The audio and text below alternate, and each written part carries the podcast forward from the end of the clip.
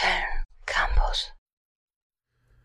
Heute geht es ja um Themen, die unserer Meinung nach in den Medien unterrepräsentiert sind. Unser Redakteur David hat sich dazu ähm, mit den Missständen in Eritrea auseinandergesetzt. Das Blöde ist nur, wie kommt man an ein Thema ran, über das niemand berichtet? David, wie bist du das eigentlich äh, angegangen? Wie bist du auf diesen Missstand aufmerksam geworden? Vor kurzem habe ich einen Podcast von Linda Zerwakis gehört. Sie hat mit der Rapperin Nura, einer Geflüchteten aus Eritrea, gesprochen. Das ist jetzt erstmal nichts Außergewöhnliches. Was mich verwundert hat, ist, dass Nura selber gar nicht wusste, was sich in Eritrea zurzeit abspielt. Ja, das ist tatsächlich sehr ungewöhnlich, aber ich glaube, das ähm, wissen die wenigsten von uns, was in Eritrea abgeht. Hm, was hat sie dann darüber hinaus über ihre Heimat erzählt? Eine Story, die sie erzählt hat, ist bei mir äh, voll hängen geblieben. Es ging nämlich um die Fußballnationalmannschaft von Eritrea. 2012 sind 18 Spieler der Nationalmannschaft während des Afrika Cups in Uganda verschwunden. Und es ist anscheinend nicht das erste Mal gewesen, dass sich die Profi, Prof, ProfisportlerInnen aus Eritrea äh, die, die Flucht ergreifen. Soll das heißen, dass Sportlerinnen aus dem Land am Roten Meer regelmäßig entführt werden? Und was hat das äh, mit dem vermeintlichen Missstand im Land zu tun? Es ist nicht so, dass die Menschen entführt werden. Man geht davon aus, dass sie wegen der schlechten Menschenrechtslage aus ihrem Heimatland geflohen sind als äh, Fußballprofi aus der Heimat flüchten, das ist irgendwie aus unserer deutschen Perspektive kaum vorstellbar. Ich meine, das ist ja ein wahnsinniges Pro äh, Privileg, vom Profisport leben zu können. Ja, voll, das dachte ich mir auch. Ähm, was man dazu wissen muss, ist, dass diese Menschen zu dem Zeitpunkt das erste Mal die Heimat verlassen durften.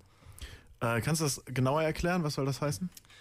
Das Land äh, Eritrea in Ostafrika gibt sich nach außen hin offiziell als Demokratie, tatsächlich aber ist Eritrea eine Diktatur eine, ein, eine einzige Partei beherrscht das politische, wirtschaftliche und kulturelle Leben. Regiert wird sie von Isaias Afewerki, der seit der Staatsgründung 1993 Präsident der Übergangsregierung ist. Der ist seit 93 leitet der oder führt der eine Übergangsregierung. Das äh, kann ja nicht sein. Das ist ja 30 Jahre Übergangsregierung. Ja, genau. Ähm, da seit seiner Amtsanführung keine Wahlen äh, stattfanden und Afiverki offen zugab, keine Wahlen zu beabsichtigen, wird er von den westlichen Medien oft als Diktator abgestempelt. Jo, das ist schon richtig krass, dass da überhaupt nicht drüber gesprochen wird. Jetzt kommen wir äh, der Sache auf jeden Fall schon etwas näher. Kannst du uns noch mal mehr über die Menschenrechtslage in dem Land aufklären? Nicht nur ist dort eine Partei ganz alleine an der Macht, politische Opposition ist in Eritrea nämlich auch nicht erlaubt. Menschen, die gegen die Regierung Widerstand leisten, müssen mit harten Strafen rechnen. Sie können jederzeit zum Militärdienst oder zur Zwangsarbeit eingezogen werden. Wer aus dem Land fliehen will und dabei gefangen wird, kann getötet werden. Jetzt ergibt sich da äh, so langsam ein großes Bild. Kommen wir zurück zu den Fußballspielerinnen da versteht man schon eher, wieso sie bei äh, erster Gelegenheit das äh, Land verlassen haben oder geflohen sind. Ja, ganz genau. Durch die Diktatur leidet die Bevölkerung sehr extrem. Eritrea ist eines der ärmsten Länder der Welt. Zwei von drei Menschen arbeiten in der Landwirtschaft, aber das Land leidet unter langen Dürrezeiten. Das führt wiederum zu Hungersnöten. Laut der Hilfsorganisation Deutschland hilft haben nur knapp 60 Prozent Zugang zu Trinkwasser und 15 Prozent Zugang, Zugang zu Sanitäranlagen. Frauen sind häufig Gewalt ausgesetzt und als Jugendliche werden sie oft zwangsverheiratet.